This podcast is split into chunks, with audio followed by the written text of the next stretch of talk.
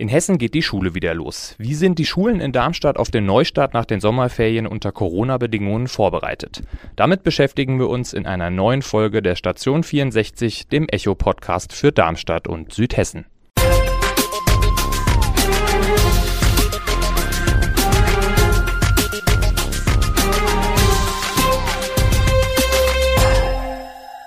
Gude aus der Echo-Redaktion. Mein Name ist Maximilian Brock und ich bin heute hier mit meiner neuen Kollegin Jennifer Friedmann. Herzlich willkommen erstmal, Jenny, bei deinem ersten Podcast. Dein erster Arbeitstag auch hier in der Redaktion in der Berliner Allee. Wie war denn der Start während Corona? Danke, das war eigentlich gut. Ich bin gut aufgenommen worden, wurde direkt informiert, wie hier alles gehandhabt wird und ähm, wusste somit eigentlich komplett Bescheid. Nächste Woche starten ja aber dann auch die Schüler wieder. Also bin ich da mehr nicht alleine mit dem Thema. Ja, genau darüber wollen wir heute sprechen, denn Corona hat Veränderungen mit sich gebracht, das ist klar. Es gibt viele neue Regeln zu beachten und natürlich auch Einschränkungen. Mit meinem oder mit unserem Kollegen Erik Hartmann habe ich schon über das Thema Fußball gesprochen. Ähm, in den Fußballstadien gibt es natürlich Einschränkungen, in den Schwimmbädern oder auch in den Kinos. Und wie überall gilt dann auch in der Schule Abstand halten angesagt. Abstand halten, das ist genau der Punkt. Wenn man sich an seine eigene Schulzeit zurückerinnert, ich weiß nicht, wie es bei euch war, aber bei mir war es ziemlich eng teilweise, etwas kuschelig auf den Gängen und in den Klassenräumen. Ähm, trotzdem ist es ja wichtig, dass es weitergeht. Manche Eltern waren überfordert jetzt schon mit den Schülern, die zu Hause waren. Die Schüler wollten natürlich auch ihre Freunde wiedersehen. Und E-Learning hat ja auch nicht bei jedem so gut geklappt, weil es auch einfach technisch bei manchen Leuten nicht möglich war. Auf unserer Facebook-Seite wird darüber auch heiß diskutiert. Die einen wollen, dass es weitergeht, um Defizite rechtzeitig auffangen zu können und finden, dass die Maske Maskenregelung nicht so schlimm ist. Eine Nutzerin argumentiert sogar, dass es viele Berufe gibt, in denen man Not äh, Masken jeden Tag tragen muss. Aber andere sehen das eher kritisch und wollen das den Kindern nicht zumuten oder befürchten durch den Präsenzunterricht steigende Neuinfektionen. Also wir sehen, das Thema ist echt viel diskutiert, aber Fakt ist, vor den Ferien gab es halt nur Kleingruppen, die wieder in die Schule durften. Zwischenzeitlich war ja der Unterricht komplett digital äh, umgestellt worden. Trotzdem ist durch die Unterbrechung natürlich auch eine Menge Stoff auf der Strecke geblieben. Die Lehrer an den Darmstädter Schulen sagen aber, das ist kein Problem ähm, die Lücken zu schließen. Aber dafür muss es jetzt halt eben einfach weitergehen. Dazu hat unser Kollege Thomas Wolf aus der Lokalredaktion Darmstadt einen Text geschrieben. Den Link dazu findet ihr in der Beschreibung. Ja, und äh, der Thomas, der ist jetzt auch hier bei uns zu Gast als Schulexperte. Ja, Thomas, äh, welche Maßnahmen haben denn die Schulen in Darmstadt jetzt getroffen, damit es wieder losgehen kann? Die haben eine ganze Reihe von Maßnahmen getroffen und schon vor den Sommerferien damit angefangen. Da kam nämlich schon der Erlass von Kultusminister Lorz, der für Hessen zuständig ist, dass es wieder einen Regelbetrieb geben soll. Also alles so wie früher ohne Abstand und ohne Mund-Nasenschutz im Klassenzimmer. Äh, das muss man natürlich langfristig planen. Hm, ich sage mal ein Beispiel. An der Bernhard-Adelung äh, Gesamtschule in Darmstadt waren vorher jetzt in der Corona-Zeit bis zu 150 Schüler da gewesen. Jetzt kommen 580 wieder zurück. Da muss man sich natürlich darauf vorbereiten. Äh, die haben also zum Beispiel Desinfektionsmittel beziehungsweise bekommen es von der Stadt Darmstadt. Die haben eine genaue Wegeführung ausgetüftelt. Äh, die sagen in den Fluren und Treppenhäusern bitte nur mit Mundschutz, also anders als im Klassenraum. Äh, der Pausenhof ist in Zonen aufgeteilt für die Jahrgänge, denn es geht ja darum, vor allen Dingen die Klassen beieinander zu halten und die Gruppen möglichst äh, nicht zu stark zu vermischen, um einfach die Ausbreitung möglichst einzudämmen, so gut es möglich ist. Das geht natürlich nicht überall. Wir haben zum Beispiel in Darmstadt die Berthold Brecht Schule, ein Oberstufengymnasium, wo es fast nur ähm, im Kurssystem läuft, der Unterricht. Das heißt, du hast da auf jeden Fall eine Durchmischung und das wird ganz spannend. Ja, da hat mir der Schulleiter schon gesagt, wir müssen mit einer gewissen Durchmischung leben und äh, ja, trotzdem, sie versuchen ihr Mögliches und ich glaube, sie sind ganz gut vorbereitet. Was ist denn momentan noch unklar für die Abläufe nach den Ferien? Ja, da gibt's jede Menge Punkte. Im äh, Detail zum Beispiel, wie läuft der Sportunterricht in der Halle? Das hat die Stadt Darmstadt noch nicht abschließend geklärt. Äh, auch wie läuft der Sportunterricht draußen? Damit hat man auch relativ spät im Schuljahr angefangen. Für mich eigentlich unverständlich, muss ich sagen. Ja, mein Sohn hat Leistungskurs. Ich finde es immer toll, dass die die Möglichkeit haben, rauszugehen, um äh, da ihren Unterricht zu machen. Aber das wurde auch ganz sparsam dosiert. Also da scheint es noch Unsicherheiten zu geben. Und äh, dann steht natürlich über allem die ganz große Unsicherheit. Was passiert, wenn das Infektionsgeschehen wieder aufflammt. Ja, denn das hat der Lords, der Kultusminister, auch klar gesagt. Der Regelbetrieb läuft, sofern das Infektionsgeschehen es zulässt. Das war jetzt das amtliche Ministerwort. Ja.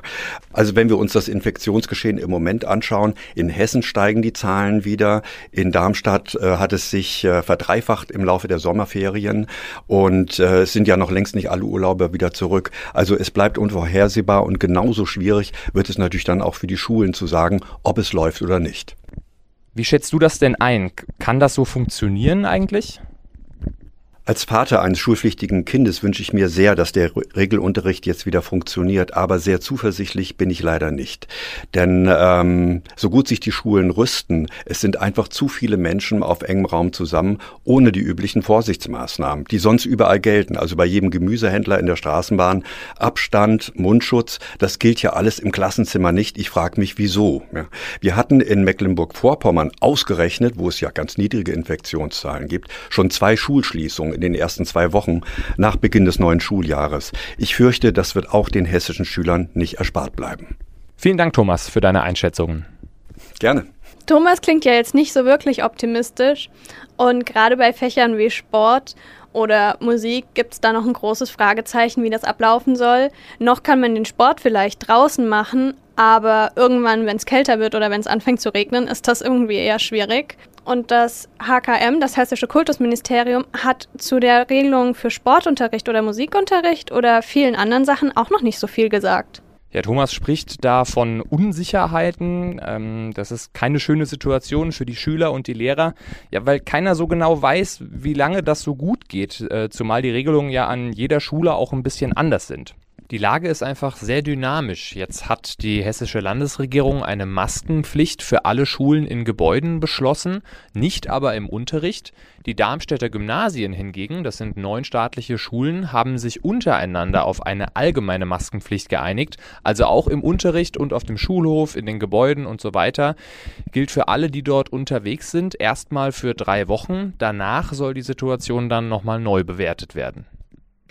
Ziemlich unmittelbar erlebt das gerade auch Sebastian Franke. Das ist der Schulleiter der Brechtschule in Darmstadt und mit dem sprechen wir jetzt darüber. Hallo Herr Franke, wie ist denn die aktuelle Situation an den Darmstädter Schulen und wie schätzen Sie das ein? Ja, hallo Frau Friedmann. Die Lage für Schule in Hessen ist äh, schwierig, aber wir versuchen das zu meistern und dann gibt es natürlich für einzelne Fächer, in denen äh, ein, eine höhere äh, Kontaktrisiko bestehen würde, gibt es nochmal Sonderausführungen, beziehungsweise auch, äh, wenn wir jetzt in die Musik schauen, ist das Singen im Chor zum Beispiel äh, unterbunden, das darf nicht stattfinden. Ähm, und im Sport gibt es auch äh, bestimmte Bereiche, die man einfach beachten muss. Und es wird einfach dieser, darauf sehr viel Wert gelegt, eben trotz, dass wir eine Maske haben, ähm, den 1,50 Meter Abstand einzuhalten. Und an den Stellen, wo es nicht geht, haben wir eben diese Maske. Und was muss noch passieren, beziehungsweise wo hätten Sie sich klarere Vorgaben gewünscht? Ähm, ist das ein zweischneidiges Schwert?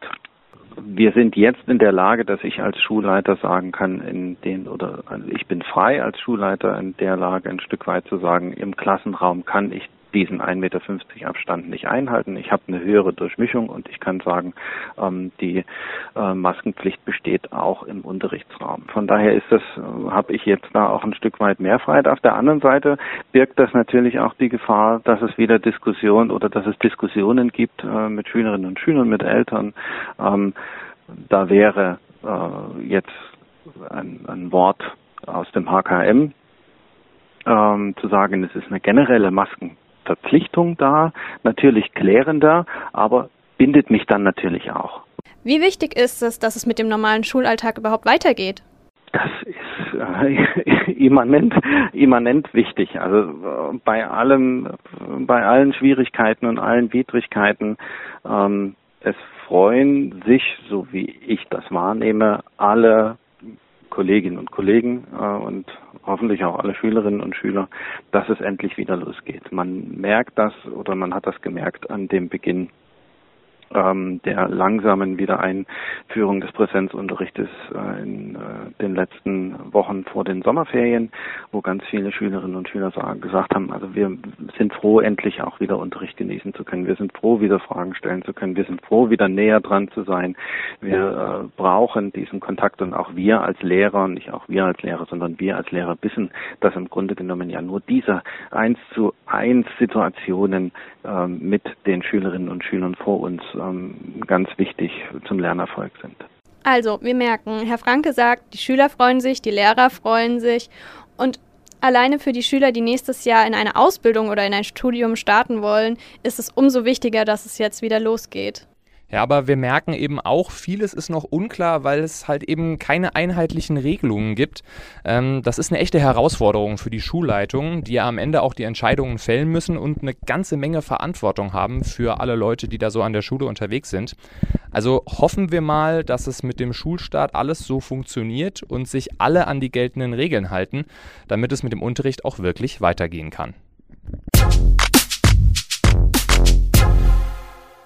Kommen wir jetzt zu unseren Wochenhighlights. Und weißt du, Maxi, mein Wochenhighlight, das findet erst noch statt. Ich habe nämlich jetzt schon ein bisschen was mitbekommen von dem Text, an den meine Kollegin Julia Wetzel von der Bergstraße gerade schreibt.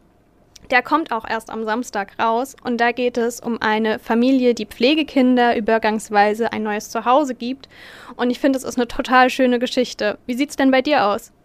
Ja, mein Highlight der Woche, das war schon am Montag. Ähm, da durfte ich spontan zur Rückkehr der ersten deutschen Rettungskräfte, die nach der schlimmen Explosion in der libanesischen Hauptstadt Beirut geholfen haben, um dort nach Verschütteten zu suchen und um einfach Hilfe zu leisten, äh, wieder zurückgekommen sind. Und das war wirklich ein, ein sehr beeindruckendes Erlebnis. Äh, so direkt mit den Leuten sprechen zu können nach ihrer Rückkehr, das ist auch eine echt spannende Geschichte geworden. Ja, und das war's auch schon wieder mit der Station 64. Die nächste Folge gibt's wieder in zwei Wochen. Wenn ihr Fragen oder Anmerkungen habt oder vielleicht sogar Themenvorschläge, dann schreibt uns doch gerne auf Facebook oder Instagram oder eine Mail an eol-kontakt.vrm.de. Bis zum nächsten Mal. Tschüss. Ein Angebot der VRM.